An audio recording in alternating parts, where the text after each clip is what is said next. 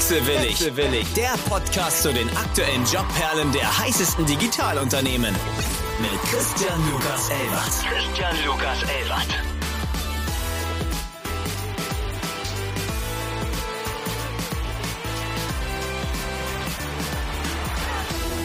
Einen wunderschönen guten Morgen. Ein weiterer Dienstag, natürlich nicht ohne eine weitere Folge Wechselwillig, denn irgendjemand möchte immer seinen Job wechseln. Es freut mich sehr, heute Sarah Müller begrüßen zu dürfen, CCO von Sola. Einen wunderschönen guten Morgen. Hallo Christian, wunderschönen guten Morgen. Wie der Zufall es möchte, haben sich unsere Wege natürlich schon mal gekreuzt. Umso schöner finde ich, dass wir auf diese Art und Weise zusammenfinden. Ne? Und ähm, ein Unternehmen, was mir persönlich sehr toll gefällt. Bin mal gespannt, was wir heute über euch so erfahren. Als wir das letzte Mal gesprochen haben, ist, glaube ich, schon eineinhalb, zwei Jahre her. Seitdem hat sich einiges in der Welt getan, einiges in dem Marktsegment, in dem du unterwegs bist. Liebe Sarah, was müssen wir über dich wissen? Ich würde mal sagen, wir fangen an mit unserer tollen Kategorie hängen geblieben. Wie zur Hölle bist du in dieser Branche gelandet? Hängen geblieben. Ja, also das ist kein Hängen geblieben, sondern ich bin tatsächlich noch sehr, sehr neu in der Energie- und in der Solarbranche. Ähm, jetzt seit gut zwei Jahren, aber es fühlt sich immer noch relativ frisch an. Ähm, und genau wie du sagst, also seit zwei Jahren bei Solar und seit zwei Jahren in der Solarbranche und hängen geblieben bin ich davor eigentlich in einer ganz anderen Branche, nämlich in der HR-Tech-Branche. Also auch auf jeden Fall digital, aber in einem ganz, ganz anderen Umfeld und war, bevor ich CCO bei Solar wurde, Geschäftsführerin bei Kununu, was hoffentlich auch einige eurer Hörerinnen kennen und ähm, sollten. Sollten, genau. Und habe da eben sechs Jahre Jobsuchenden geholfen, den richtigen Arbeitgeber zu finden, Davor habe ich M&A gemacht. Ähm, davor habe ich meine Dis im Konsumentenverhalten gemacht. Also glaube ich verschiedenste Dinge. Und was, wenn du dich fragst, ist vielleicht der, der rote Faden. Das ist mir halt total wichtig, ist äh, was mit Purpose zu machen. Also ich habe im Laufe meiner Karriere auch mal viel E-Commerce gemacht und da einfach für mich festgestellt, ohne jetzt äh, den Leuten, die da glücklich sind, zu nahe treten zu wollen, äh, ob die Leute am Ende das Notebook bei dir oder woanders kaufen, it doesn't really matter. Und ähm, fand, äh, Konunu hat halt einen starken Purpose, Leute zu helfen, den richtigen Arbeitsplatz zu finden. Und äh, genau, bei Zola leisten wir einen signifikanten Beitrag, den Klimawandel zu stoppen. Und ich glaube, das ist das, wie ich hier hängen geblieben bin. Okay, also nicht hängen geblieben, sondern bewusst draufgesprungen. Bewusst gelandet, genau. Kununu ist natürlich für uns ein interessantes Thema, weil das ja für viele Jobsuchende, Wechselwillige natürlich ganz oft ein Anlaufpunkt ist. Lese ich mir das durch, lese ich mir das nicht durch? Was war die schlimmste Bewertung, die du je gelesen hast? Ähm, also ich glaube, vielleicht fange ich mal an mit der, mit der lustigsten, die wirklich ein Originalspruch war, ist, äh, ich glaube, es ist ein bekannter Spruch, ist, wer Peanuts zahlt, muss mit Affen arbeiten. Also zum ganzen Thema Gehalt gab es natürlich sehr, sehr viel. Ich glaube, die kreativste Bewertung, die ich mal gelesen habe, auf Konunu darfst du keine Namen nennen. Ähm, und das selektiert Konunu auch sehr, sehr hart raus. Das heißt, was hat mal jemand gemacht? Einfach ein, in einer Bewertung geschrieben, mein Chef ist und dann verschiedene Adjektive untereinander, die dann den Namen des Chefs ergaben. Und äh, ja, also ne, das findet der beste Algorithmus nicht. Insofern hat sich da schon jemand sehr, sehr viel Mühe gegeben, Kritik zu äußern. Aber Spaß beiseite. Also ich glaube, die heftigsten Bewertungen, die du gelesen hast, waren teilweise Leute wirklich, ne, ich, einfach im, im Burnout, die wirklich gesagt haben, hey, ich kann irgendwie nicht mehr und dann Kununu auch, sag ich mal, fast als Hilfeschrei Kanal genutzt haben. Also da haben wir teilweise an Bewerter, die ja anonym sind, aber wir, wir hatten die E-Mail-Adresse von denen auch wirklich äh, Links zu professioneller Hilfe geschickt, weil das teilweise schon krass ist, was Leute da über ihren Arbeitsplatz und Arbeitgeber schildern. Es ist halt ein Ventil Ich meine, wie normale Reisebewertungen ja auch. Und man beschwert sich ja tatsächlich immer nur gerne, wenn es schlecht läuft. Die wenigsten Leute schreiben Bewertungen, wenn es gut läuft, außer man wird dafür leider incentiviert. Aber ich finde das sehr interessant. Darf das vielleicht kurz, äh, da muss ich einmal kurz mit diesem Vorurteil aufräumen. Ähm, da springt jetzt doch noch mal kurz mein Konunu-Herz an. Also das kenne ich natürlich, aber die 1 ist auf Konunu und das ist der schlechteste Wert, tatsächlich der seltenste Wert. Also nur 11 äh, Prozent aller Bewertungen sind ein Stern, während eigentlich die meisten tatsächlich über 60 Prozent der Bewertungen auf Konunu vier und fünf Sterne sind. Also das, wo du recht hast, was in vielen anderen Branchen der Fall ist, beim Arbeitgeber. Okay hat man ja auch ein Incentive äh, teilweise, ne, wenn man gute Kollegen und Kolleginnen bekommen möchte, auch gar nicht so schlecht zu bewerten. Insofern will ich gar nicht sagen, dass es die nicht gibt, aber es ist da tatsächlich das, was die Personaler oft auch fühlen, aber was zumindest nicht der Datenwahrheit entspricht, dass sich da alle nur auskotzen. Dann rudere ich noch einmal zurück. Was würdest du sagen, ist dein größtes Learning aus deiner Zeit aus Kunununu, wo du sagst, das ist, habe ich mitgenommen und das ist mir super wichtig als Arbeitgeberin heutzutage. Ich glaube, was ich, äh, und das habe ich echt auf die, würde ich sagen, harte Tour gelernt, äh, ist einfach, wie wichtig es ist, wirklich das, äh, das Team und die Leute mitzunehmen. Und ähm, ne, das, was für mich einfach in meiner Konunu-Zeit und klar passt es auch zu Konunu, aber extrem wichtig geworden ist es so dieses ganze Thema transparente Kommunikation und eben immer wieder dieses, warum machen wir das eigentlich? Und ne, ich glaube, als ich bei Konono angefangen habe, für mich war so ein bisschen irgendwie klar, das ist das Ziel, da wollen wir hin. Und dann wunderst du dich immer, okay, wieso ziehen denn jetzt nicht alle mit? Aber ne, ich glaube, dieses nur, weil das für dich in deinem Kopf irgendwie relativ klar ist, äh, gibt es da irgendwie noch ein äh, signifikant großes Team, das man genau auf diese Reise auch mitnehmen muss und denen man halt auch immer erklären muss, okay, warum machen wir das jetzt? Äh, was ist dein Beitrag? Und ich glaube, was ich da für mich extrem mitgenommen habe, ist dieses Thema, ne? ich gebe dir nicht nur die Informationen, die du jetzt vielleicht brauchst, um gerade deinen aktuellen Job gut zu machen, sondern eben immer wieder auch zu sagen, okay, warum, ne, was ist eigentlich der größere Kontext, warum machen wir das? Und da eben auch sehr, sehr transparent zu sein, wo stehen wir eigentlich als Firma, wo wollen wir hin und eben versuchen, da einen guten Job in Kommunikation zu machen, weil auch das fand ich spannend. Von den 13 Bewertungskriterien auf Konunu war wirklich Kommunikation über alle Branchen, über alle Schnitte hinweg immer das am schlechtesten bewertete Kriterium. Und ich glaube, da kann man als Arbeitgeber irgendwie viel falsch, aber auch eigentlich einiges richtig machen. Ja, ich glaube, vielen Leuten ist nicht bewusst, wie wichtig das ist. Und das ist halt ein typisches Kriterium, was in Wachstumsphasen leider zu kurz kommt. Hat Kunununu, Kunun, okay, ich muss ja aussprechen, wie viele Nus das jetzt sind. Kunununu, eine eigene Kunununu-Seite, wo man als ja. Mitarbeiter Kununu Absolut. Spannenderweise, als ich hier bei Zola gestartet bin, äh, genau, waren wir besser bewertet als Kununu selbst, wobei auch Konunu selbst irgendwie einen Schnitt von, ich glaube, um die vier hat.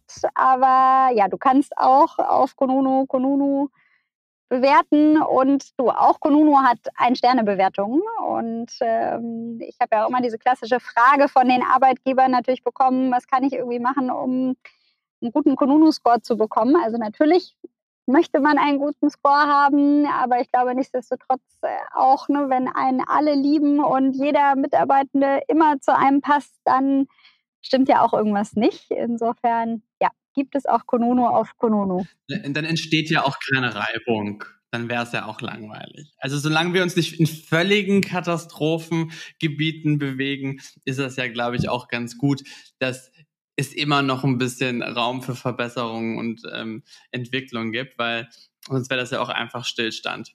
Absolut. Du bist dann vor knapp zwei Jahren von Kununu nach Berlin gekommen und hast dir gedacht, jetzt packe ich mal die Photovoltaikanlage an und auf geht's.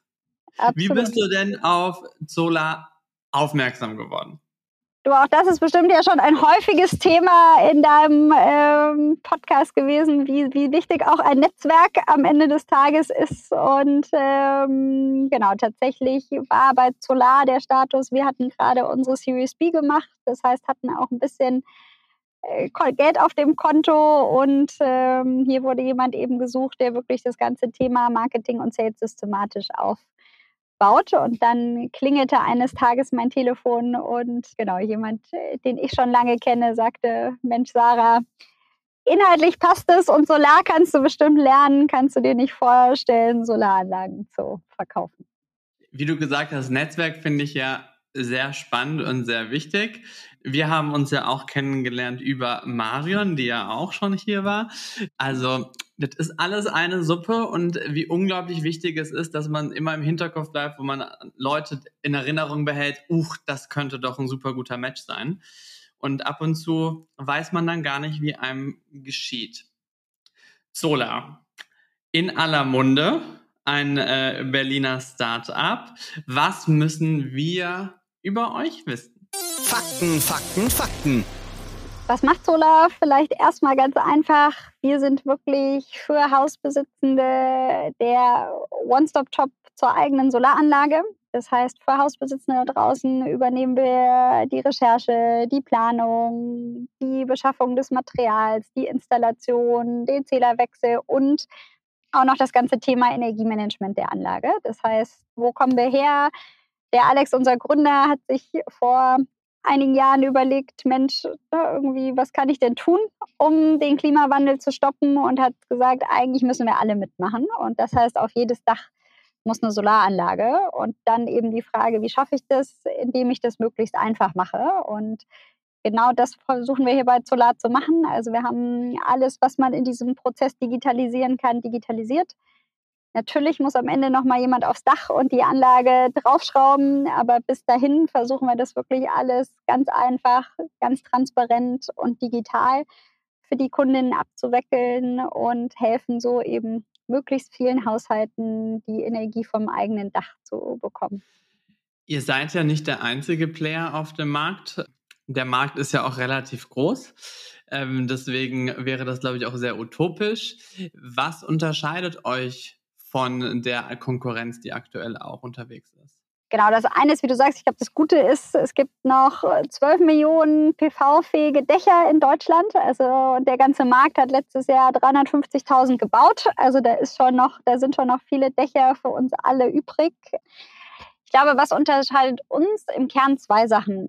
Das eine ist eben wirklich dieser sehr, sehr digitale, transparente Prozess. Also was uns ähm, auf der Go-to-Market-Seite unterscheidet, ist, wir haben einen eigenen Online-Konfigurator das heißt, bei uns können Hausbesitzende wirklich ihr eigenes Dach sehen, können genau planen, wie viele Dachseiten belege ich, wie viele Module packe ich da drauf, mache ich einen Speicher oder nicht. Und du siehst immer sofort, was kostet mich das, was macht es mit meiner Amortisation, wie hoch ist dann eigentlich mein Autarkiegrad, das heißt, wie viel Strom kann ich selber verbrauchen, den ich selber produziert habe? Und eben natürlich auch ganz wichtig, was macht denn das mit meinem CO2 Footprint. Und das zeigen wir dir wirklich in Echtzeit live. Und du kannst eben selber deine Anlage konfigurieren, was, ähm, ja, was, es, ist, was es so im Markt nicht gibt. Das ist, glaube ich, das eine, was uns unterscheidet. Und das zweite, was uns unterscheidet, ist dann, wie bringen wir denn die Anlagen aufs Dach? Und da arbeiten wir tatsächlich mit über 700 lokalen Installationsbetrieben. Das heißt, ne, wenn du guckst, die Konkurrenz hat ja teilweise sehr, sehr große eigene Installationskapazitäten aufgebaut oder kauft einfach systematisch Betriebe, die installieren hinzu. Und wir sagen eigentlich, nee, wir sind der Partner des Handwerks und äh, arbeiten eben mit den lokalen Betrieben, denen wir auch wieder helfen zu digitalisieren. Also da haben wir auch für die Handwerksbetriebe eine eigene Plattform gebaut, wo die wirklich die Planungen sehen, die Dokumente hochladen können, wo die Anträge, wo die von uns Aufträge annehmen und äh, genau, sagen, wir helfen eigentlich, den Fachkräftemangel zu beheben, indem wir den Installateuren ganz viel Zeit sparen. Ich vermute mal schwer, dass die Nachfrage relativ hoch ist. Schafft ihr es, also gibt es genug Handwerker in Deutschland, weil wir haben auch schon mit anderen Gästen öfters darüber gesprochen, das ganze Blue-Collar-Thema ist natürlich super schwierig zu erreichen und also eine Workforce dort aufzubauen. Ist das auch eine Problematik bei euch? Oder dadurch, dass ihr die Montage Mitarbeiter, Mitarbeiterinnen nicht selbst anstellt, sondern dass das Partner sind, ist das besser zu beheben? Also aus meiner Sicht langfristig ist für diesen Markt, äh, glaube ich, der Fachkräftemangel der größte Bottleneck. Also ne, wenn du guckst, Material, Nachfrage, Installateure, ich glaube, dann äh, sind sicherlich die Handwerker und die Handwerkspartnerinnen äh, das knappste Gut äh, in diesem Markt. Tatsächlich aktuell ähm, vielleicht auch für alle, die unbedingt jetzt Solar machen wollen, ist wieder ein ganz guter Zeitpunkt. Also im letzten Jahr wurden wir von Nachfrage wirklich überrannt. Wir hatten teilweise das Sechsfache der Anfragen und ich glaube, gerade beschäftigen sich mehr Menschen mit Wärme als mit Solar. Insofern sind eigentlich die meisten wieder sehr gut und wir auch wieder sehr gut lieferfähig. Und, ähm, heißt, wie lange warten wir? Genau, bei uns wartet ihr drei bis sechs Monate. Okay. Aber also wo ich absolut bei dir bin, ne, das Thema Recruiting von Fachkräften, von Handwerkerinnen ist ein riesen Painpoint und das ist was, wo wir sogar unsere Installationspartner aktiv unterstützen mit eben wirklich Recruiting-Kampagnen, mit auch einem eigenen Ausbildungszentrum hier in Berlin und wie können wir genau es schaffen, dass gerade junge Menschen dann auch wirklich den Klimawandel nicht nur mit äh, Aktionen bekämpfen wollen, sondern eben auch dadurch, dass wir wirklich alle mehr erneuerbare Energien auf die Dächer kriegen. Bist du schon selbst auf dem Dach gesessen und hast live montiert? Klar, das habe ich in meiner, ich glaube, in meinem allerersten Monat habe ich äh, schon Dachziegeln mit der Flex ausgeschnitten und saß am Dach und äh, war genauso auch einen Tag im Keller und habe die Zählerschränke neu ähm, verkabelt. Also ja, habe das auch war das, war, das ein war das ein Programm für dich oder ist das tatsächlich, wo jeder mal durch muss? Wir versuchen wirklich möglichst viele Mitarbeiterinnen auf die Baustelle, wie wir das nennen, zu schicken. Was aber wirklich jeder Mitarbeitende bei uns machen muss, ist eine, wir nennen das AC- und DC-Schulung. Also genau, DC ist das Dach, AC die Elektrik und wir haben hier eben in Berlin ein eigenes Trainingscenter und da muss wirklich jeder Mitarbeitende bei uns mal durch und wie du sagst, mal ein eigenes Modul installieren, mal irgendwie verstehen, was passiert denn da eigentlich im, im, Keller, wenn die Anlage angeschlossen wird und zumindest mal live äh, mit den Produkten in der Hand einen Tag verbracht haben bei uns tatsächlich alle. ACDC. Auf Deutsch klingt das halt so viel uncooler als ACDC. Absolut. Du hast es gerade eben schon gesagt, ähm, die Aktion und wie man das sonst im Alltag integrieren kann. Heißt das, dass alle Klimakleber sich jetzt bei euch bewerben sollen? Du, also äh, man soll ja über ungelegte Eier immer noch nicht sprechen, aber wir sind tatsächlich gerade dran mit äh, einer anderen großen Initiative, genau zu gucken, wie wir eigentlich systematisch äh, Schülerinnen ausbilden können, dass die, keine Sorge, die werden nicht an die Zählerschränke gehen, aber dass sie zumindest mal Module aufs Dach schrauben können. Und ähm, also ich freue mich über jede Bewerbung von jedem und jeder Klimakleberin. Aber ja, also ich glaube, ne, man kann sicherlich auch einiges machen, um die Energiewende auch schneller noch voranzutreiben. Das äh, stimmt natürlich. Du hast ja viele Bewerber, Bewerberinnen, die einen Job mit Purpose suchen, wie du es ja zum Beispiel auch gemacht hast, beziehungsweise das war für dich immer die Prämisse. Heutzutage gehört es ja fast zum guten Ton. Ich brauche einen Job wo ich was Langfristiges, Nachhaltiges mache. Ist das Produkt so dankbar, dass ihr sehr, sehr viele Bewerber, Bewerberinnen habt? Oder wird das noch sehr assoziiert mit, es ist eine Montagefirma?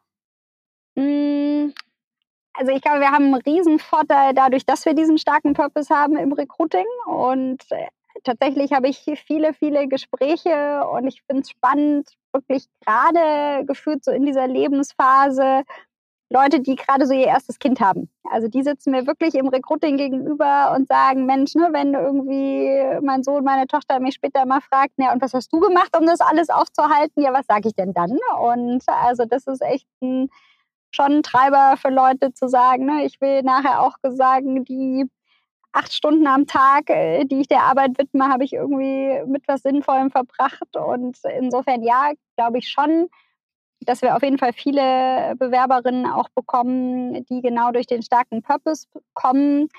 Und nein, äh, es ist ganz spannend. Ich glaube nicht, dass uns da viele als irgendwie klassische Montagefirma sehen, sondern äh, ganz offen für uns ist es eher manchmal auch in der Kultur eine Herausforderung zu sagen, ne, wir sind natürlich hier Green Tech Startup in Berlin, äh, die Leute kommen wegen dem Purpose und auch immer wieder dieses, dass die sich genau ne, in unsere Kundengruppen, einmal die Hausbesitzerinnen, aber auch genauso unsere Handwerkspartner reinversetzen müssen. Da genau, tut es uns manchmal, glaube ich, gut, uns auch immer bewusst zu machen, äh, ja genau, wir sind ein digitaler Handwerksbetrieb und Handwerk ist halt auch schon Teil unseres Geschäfts und nicht nur der digitale Part.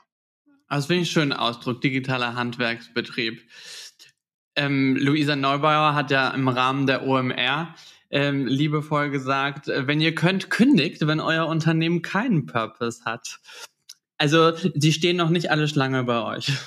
Also ich glaube, also generell müssen wir uns nicht über Bewerbereingang äh, beklagen, aber das fand ich bei Konunu schon immer so spannend. Also wenn Personaler immer noch sich Vorträge angehört haben, wie sie ihre Bewerbungen verdoppeln. Ich denke, es geht ja darum, du willst ja die richtigen finden und ähm, da tun wir uns äh, sicherlich leichter als andere, weil wir so einen starken Purpose haben. Aber nichtsdestotrotz ist es, glaube ich, immer noch schwierig, genau die richtigen Talente zu finden, die dann auch genau zu dir und der Rolle passen. Hattet ihr schon mal Kunden, die vom Produkt so begeistert waren, dass sie gesagt haben, hey, Herr Bock, die sich bei uns beworben haben. Also ich hatte tatsächlich, ja, ich hatte, genau, ich hatte lustigerweise wirklich im Sales einen Bewerber, der mit uns seine Anlage gemacht hat und so begeistert war, dass er danach unbedingt auch für uns Anlagen verkaufen wollte. Ja, ist schon passiert. Das finde ich ja das Tollste, wenn du wirklich sagst, du hast so ein starkes Produkt, wo Leute sich damit infizieren können und dahinter stehen und wirklich richtiger Markenbotschafter, Markenbotschafterin werden. Das ist ja das Beste, was man machen kann. Absolut. Aber haben wir also nicht für Bewerber, aber haben wir, wir haben wirklich sogar unsere Solar Heroes. Also wir haben in Deutschland knapp 200 Leute, die mit uns eine Anlage installiert haben und die stehen auch Interessierten mit Rat und Tat zur Seite. Also da kannst du wirklich, haben wir so eine Landkarte, da gibst du deine Postleitzahl ein, dann findest du den Hero in deiner Nähe und dann kannst du mit dem oder die tatsächlich auch direkt zu deiner äh, Solar- und Solar-Erfahrung telefonieren. Also da haben wir schon Leute, die so überzeugt sind, dass sie sogar freiwillig ihre Erfahrungen auch noch mit anderen Hausbesitzerinnen teilen. Das ist mega. Ich muss, das habe ich schon mal von Marion gehört, von Tibber damals. Tibber-User, die wirklich in so das ist ja ein ganzes Rabbit Hole, in so Internetforen dann anfangen zu kommentieren und Leute empfehlen, weil sie so begeistert sind. Also die gehen dann wirklich auf Mission. Also ich glaube, wenn du so, also wenn du solche Kunden hast, Hut ab. Also wirklich grande. Und ich muss auch sagen, als ich auf eurer Homepage noch ein bisschen rumgestrollt bin, kam mir so ein tolles Pop-up entgegen, ob ich nicht den Newsletter joinen möchte mit 67.000 Followern. Das ist ja absolut wahnsinnig. Du, also wir haben gerade also, tatsächlich eine Survey unter unseren Kundinnen gemacht und ähm, Solaranlagenbesitzerinnen sind glücklicher. Also ich glaube, ne, wenn du einfach weißt, hey, ich muss mir A, um meine Stromversorgung keine Sorgen machen, was ich gar nicht leugnen will, was ein großes Motiv ist, aber parallel irgendwie, ne, ich tue auch noch gesellschaftlich das Richtige. Das ist, glaube ich, was, was die Leute schon wenn sie es dann mal haben, auf jeden Fall auch jeden Tag äh, happy macht. So, ich habe kein Eigenheim, deswegen habe ich kein Dach, was ich besetzen kann. Ich könnte höchstens so drei Blumenkübel nehmen und solche kleinen Solarmodule reinstecken. Und da hört es aber leider auch schon auf. Das heißt, ich muss leider noch ein bisschen warten, bis ich treuer Kunde werde. Eine andere Frage. Ich durfte das äh, Solar Office ja schon mal sehen. Wie war das für dich in der Pandemie mehr oder weniger zu starten. Das war ja alles sehr restriktiv, nicht zu viele Leute im Büro. Und jetzt, wie hast du die Mitarbeiter, Mitarbeiterinnen zurück ins Büro geholt? Also ich glaube, anders als viele andere Chefs bin ich kein Verfechter von Back to Office. Äh, ich glaube, auch da habe ich echt total durch meine Konunu-Zeit geprägt. Also wenn du geschaut hast, Du kannst ja auf Konunu gucken, wonach filtern Leute, wenn sie nach einen Arbeitgeber suchen. Und der am häufigsten gesetzte Filter ist flexible Arbeitszeiten. Der aber schon weit vor Corona am zweithäufigsten gesetzte Filter war Homeoffice.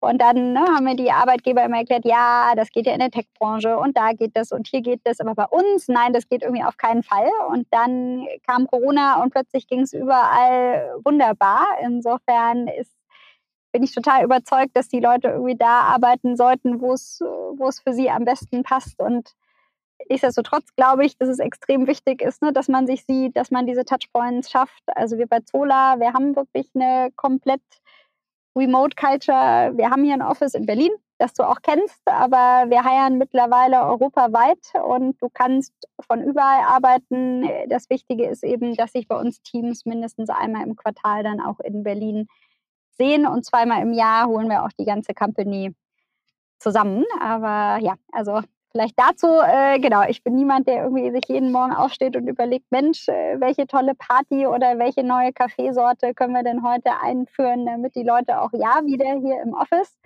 sitzen. Ähm, nichtsdestotrotz ist es natürlich irgendwie wichtig. Ne? Ich meine Erfahrung ist so, ich glaube, wenn du mit Leuten einfach kennst und auch persönlich kennst, hast du dann auch für eine Remote-Zusammenarbeit irgendwie eine ganz andere Basis. Insofern, ja, mein Start hier während Corona. Ähm, ich bin sehr, sehr, sehr, sehr, sehr, sehr viel in Berlin-Kreuzberg spazieren gegangen. Also ich glaube, ich habe meine ersten Woche immer mit jedem meiner Direct Reports irgendwie hier einen äh, zwei-, dreistündigen Spaziergang durch schöne Berlin-Kreuzberg gemacht und äh, habe viel auf irgendwelchen Parkbänken One-on-Ones gemacht.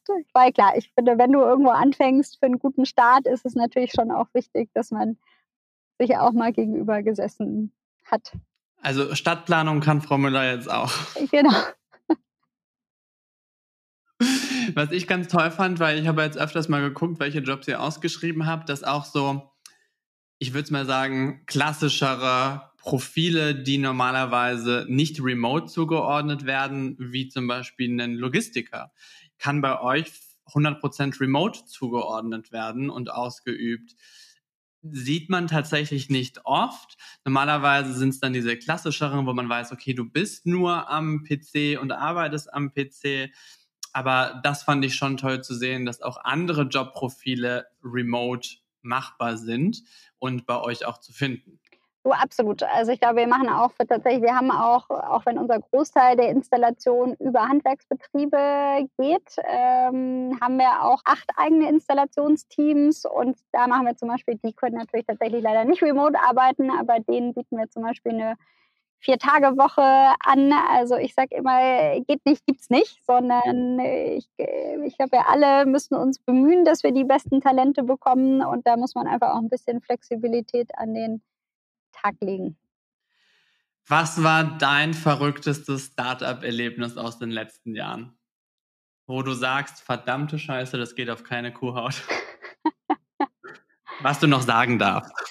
also ja, ich glaube tatsächlich, äh, das klingt jetzt vielleicht erstmal äh, wirklich, also für mich war es total verrückt, was uns eben letztes Jahr passiert ist und was ich wirklich zum allerersten Mal in meinem Leben erlebt habe. Und hättest du mich das drei Monate vorher gefragt, hätte ich herzlich gelacht, ist, dass wir wirklich im April letztes Jahr äh, mussten wir einen Sales-Stop machen und haben unseren digitalen Checkout geschlossen. Und dann kam wirklich so dieses, wir freuen uns irgendwie, dass Sie jetzt bei Solar kaufen wollen, aber Sie können sich hier gerne auf die Warteliste schreiben lassen. Und das war einfach, ne, wir haben, was ich sagte, die Anfragen hier haben sich versechsfacht. Unser Customer Support ist im wahrsten Sinne des Wortes zusammengebrochen. Und äh, na, aber gerade aus einem Wachstumsunternehmen zu kommen, wo es immer höher, schneller, weiter, wir verdreifachen hier jedes Jahr unseren Umsatz und dann zu sagen, boah, du, jetzt reicht's und dann auch irgendwie ne, der Salesmannschaft zu erzählen, ist ja schön, dass ihr hier irgendwie so erfolgreich verkauft, aber wir atmen jetzt alle mal ein paar Tage durch. Also das war sicherlich äh, relativ verrückt und habe ich vorher noch nie gemacht. Hoffe ich auch, äh, genau, dass ich das nicht nochmal machen muss, weil du dir eigentlich auch immer sagst, hey, das ist ja ein Luxusproblem, wenn alle dein Produkt haben wollen. Aber in dem Moment äh, fühlt es sich dann tatsächlich sehr, sehr absurd an. Hast du dich vor die Sales-Brigade gestellt? Sorry, Leute, geschlossen wegen Reichtum. Gut, Reichtum weißt du jetzt im Startup relativ, aber ja, also absolut. War sicherlich auch eins meiner äh, nicht einfachsten Meetings, genau das, sich dann halt auch da virtuell in den Sales Call einzuwählen und zu sagen, du, ist ja super, dass es bei euch hier so gut läuft, aber eure Kollegen und Kolleginnen haben die weiße Flagge gehisst und wir müssen jetzt alle mal einmal durcharbeiten und hier unseren Backlog an Orders abarbeiten und dann können wir alle wieder gemeinsam Gas geben. Was hat das Sales-Team dann gemacht? Ähm, hatten die tatsächlich La Vida locker oder wurden die in andere Departments gesteckt? Wir haben sie dann, äh, genau, teilweise haben sie dann den Customer Support wirklich unterstützt, weil was bei uns schon passiert, ne, wenn du dann bei uns gekauft hast, kriegst du natürlich auch nochmal ein richtig gutes Erstgespräch, wo dir auch nochmal erklärt wird, wie geht es dann jetzt mit der Anlage weiter. Das konnten dann teilweise unsere Sales-Kollegen machen. Und das Gute ist, die Kunden bei uns checken die ja auch nicht innerhalb von 45 Minuten aus, ähm, sondern das ist ja auch ein Prozess, bis du dich dann für so eine Solaranlage entscheidest. Das heißt, äh, teilweise konnten die natürlich auch weiterhin noch Kunden und Kundinnen beraten. Aber ja, wir haben sie auch andere Abteilungen unterstützen lassen, wo sie auch geholfen haben, ist zum Beispiel in der Partnerakquise. Also worüber wir eben sprachen, ne, zu sagen, Mensch, wenn Sie Anlagen verkaufen können, dann können Sie hoffentlich auch Handwerkspartner überzeugen, für Solar zu installieren. Also wir haben sie dann in anderen Teams, wo es dringend Kapazität aufgrund des großen Sales-Erfolges bedarfte, haben wir sie dann, äh, genau, durften sie dann auch sich mal neuen Herausforderungen stellen. Ich hatte das in meinem letzten Startup, hatten wir so eine ähnliche Situation, wo als wir neue Häuser aufgemacht hatten, war natürlich, also das Ticketaufkommen war ja einfach vom anderen Stern. Vor allem, wenn man auf einmal Häuser aufgemacht hat mit, keine Ahnung, 300 Einheiten und alle ziehen auf einmal ein. Da wurde auch die ganze Company einmal durchgeschleucht durchs Customer Care und jeder musste irgendwie am Tag 200 Tickets einmal bearbeiten, was natürlich super war generell, um einmal zu verstehen, was auch auf der anderen Seite reinkommt. Vor allem für die Salesies, wenn du Scheiße verkaufst, das hat immer einen sehr, sehr langen Rattenschwanz und kommt auch wieder auf der anderen Seite zurück. Und war natürlich interessant zu sehen, dass Leute auch mal gesehen haben, okay, ich muss jetzt vielleicht auch doch aufpassen, was ich verkaufe und ähm, dieses Silo-Denken so ein bisschen aufzubrechen. Deswegen, ich mag Unternehmen generell, die sagen, wir haben jetzt nicht nonstop, aber diese Rotation ist ab und zu mal da, damit man einfach auch so eine Wertschätzung anderen Kollegen gegenüber hat. Was machen die eigentlich? Was ist der Aufwand dahinter? Ist schon sehr spannend. Absolut. Higher, higher, higher. Wenn du dir jetzt sagen, also wenn du dir aussuchen könntest, oh, ich hätte jetzt richtig, also ich fände es ganz toll, wenn für diese Position jetzt 20 Bewerbungen reinkommen. Wo drückt der Schuh am meisten? Also gerade, und das ist, glaube ich, ein äh, super wichtiges Thema, wie für, glaube ich, alle Online-Companies, aber wo sind wir gerade wirklich auf der Suche nach Verstärkung, dann ist es im Analytics-Bereich. Da suchen wir wirklich BI-Analysten, wir suchen da aber auch ein Teamlead für jemanden, der sagt, ich will da vielleicht auch Führungsverantwortung übernehmen und äh, du, ich glaube, wir alle können so viel besser werden. Bei uns ist es gar nicht so, dass nicht viele Daten vorhanden sind. Also da war ich auch total positiv überrascht für das Alter der Company, wie viele Daten es hier gibt. Aber ich glaube, wir alle wissen auch, aus den Daten muss man dann halt auch irgendwie Sinn machen und sicherstellen, dass man die richtigen Fragen an die Daten stellt, die richtigen Filter setzt.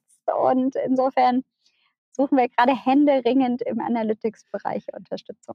Bewerber 2023 und Bewerberinnen, welchen Ratschlag würdest du den Leuten heutzutage an die Hand geben, den du vielleicht vor fünf Jahren noch nicht gegeben hättest? Also was ich für mich gelernt habe, ist äh, viel, viel mehr drauf zu gucken, mit wem man da zusammenarbeitet. Also auch ich, ähm, vielleicht nicht vor fünf Jahren, aber, gerade so am Anfang auch meiner Karriere habe ich immer total drauf geguckt, ne, was ist das eigentlich für eine Firma und was mache ich da eigentlich für einen Job, wie ist da mein Jobtitel und ich glaube, was, was man aus meiner Sicht häufig unterschätzt, ist so ein bisschen dieses, naja, ne, ich muss jetzt das machen, damit ich irgendwie dann im dritten Schritt mal das mache. Und ich glaube, meine Erfahrung ist, zum einen ergibt sich aus dem Schritt, den du gerade machst, ergeben sich so viele Optionen, von denen du gar nicht äh, vorher geglaubt hättest, dass es sie gibt. Und insofern gucke ich viel, viel mehr drauf, mit wem arbeite ich denn da die 40 plus Stunden die Woche zusammen, weil man verbringt einfach viel Lebenszeit mit dem Job und da ist es aus meiner Sicht immer wichtig, sich auch ganz genau anzugucken, mit wem man die Zeit verbringt und gar nicht so sehr, ne, was, was genau macht man dann da eigentlich. Gott, wenn ich mir überlegen würde in der Retroperspektive, ich hätte, glaube ich, viele von den Jobs nicht angenommen. wenn ich gewusst ja, die Frage, hätte, ob du das teilst, meine Einschätzung. ja, absolut. Und ich, wie, wie du gesagt hast, also ich habe immer gesagt, keine Ahnung, das erste Startup, das waren ja Umzüge, habe ich auch nie gedacht, dass ich Umzüge machen werde. Das ist auch das unerotischste Business aller Zeiten. Hätte ich danach gesagt, dass ich irgendwas mit, mit Immobilien machen werde, auch das nicht, ja. Aber wie du gesagt hast, es öffnen sich ja so viele Wege, wenn du einmal die Richtung oder in die Richtung gehst und auch einfach Sachen, die du davor nicht kanntest, wo du entdeckst, okay, das könnte jetzt irgendwie wirklich eine Passion von mir werden. Das ist ein Thema, was mich wirklich krass berührt. Und ähm, das finde ich ja schön. Und deswegen finde ich auch diese ganzen Fragen, was möchtest du werden oder wo siehst du dich in fünf Jahren? Äh, ich habe das letztens schon mal angesagt. Hätte mich jemand 2016 gefragt, wo ich mich 2021 sehe, definitiv nicht sieben Tage in meinem Wohnzimmer. Also das war definitiv nicht der Plan. Deswegen, äh, ich glaube, wir müssen uns generell von diesen sehr, sehr statischen Vorstellungen seiner Zukunft lösen und sagen, okay, das, was kommt, das kommt. Und ich glaube, dann geht man auch sehr viel entspannter an die Geschichte ran und nicht so strategisch, wie du gesagt hast, ich muss das machen, um dahin zu kommen. Und jedes Mal würde ich allen Leuten wirklich, wie du gesagt hast, Leuten empfehlen, trefft wirklich eure Direct Reports, überlegt euch, wollt ihr mit dieser Person zusammenarbeiten, könnt ihr was von der Person lernen? glaube ich, einer der größten Fragen. Und ähm, oh Gott, ich hätte so viele Jobs nicht annehmen sollen. Deshalb machst du ja diesen Podcast, an um andere zu schützen und zu warnen und vorzubereiten, oder? Vielleicht gibt es jetzt bald so, so Labels äh, bei, auf Job-Ads. Pre-checked by Christian. Ja, Nein, ja. Ähm, ich kann aber an der Stelle sagen, an potenzielle Bewerberinnen, dass ich nicht zu euch gekommen bin, war eine ganz, ganz knappe Geschichte. Und vielleicht bereue ich es ab und zu, aber das war tatsächlich eines der wenigen Unternehmen, wo es ganz knapp war in den letzten Jahren, weil die Mission und das gesamte Paket war einfach sehr, sehr gut. Also, soll ich mal anders machen? Auf geht's. Was soll ich sagen? Man sieht sich immer dreimal. Dreimal im Leben, oder? Nachdem wir uns jetzt das zweite Mal sehen, kann, das, kann das ja noch kommen. Ganz wichtig, das zweimal, das ist eine absolute Lüge. Wenn man wirklich dran bleibt, dann werden es dreimal sein. Genau. Ende Gelände. Liebe Sarah, es war mir ein Vergnügen. Wir möchten unsere Zuhörerinnen nicht zu lange behelligen. Ich glaube, wir haben einen ganz, ganz tollen Eindruck bekommen, wie es ist, bei Zola zu arbeiten, ne? was einen erwartet. Und ich bin gespannt, wie eure Reise weitergeht und ob bald ganz Deutschland zugekleistert ist mit Photovoltaikanlagen. Absolut. Dafür stehen wir hier jeden Tag auf. Das freut mich. Sarah, vielen, vielen lieben Dank für deine Zeit. Ich wünsche noch einen wunderbaren Nachmittag für alle Zuhörer. Gerne einmal auf der Karriereseite von Zola einmal reinsneaken und vielleicht rutscht der Finger gleich auf Jetzt bewerben aus. Ich wünsche noch einen wunderbaren Nachmittag. Danke dir auch. Tschüss. Ciao, ciao.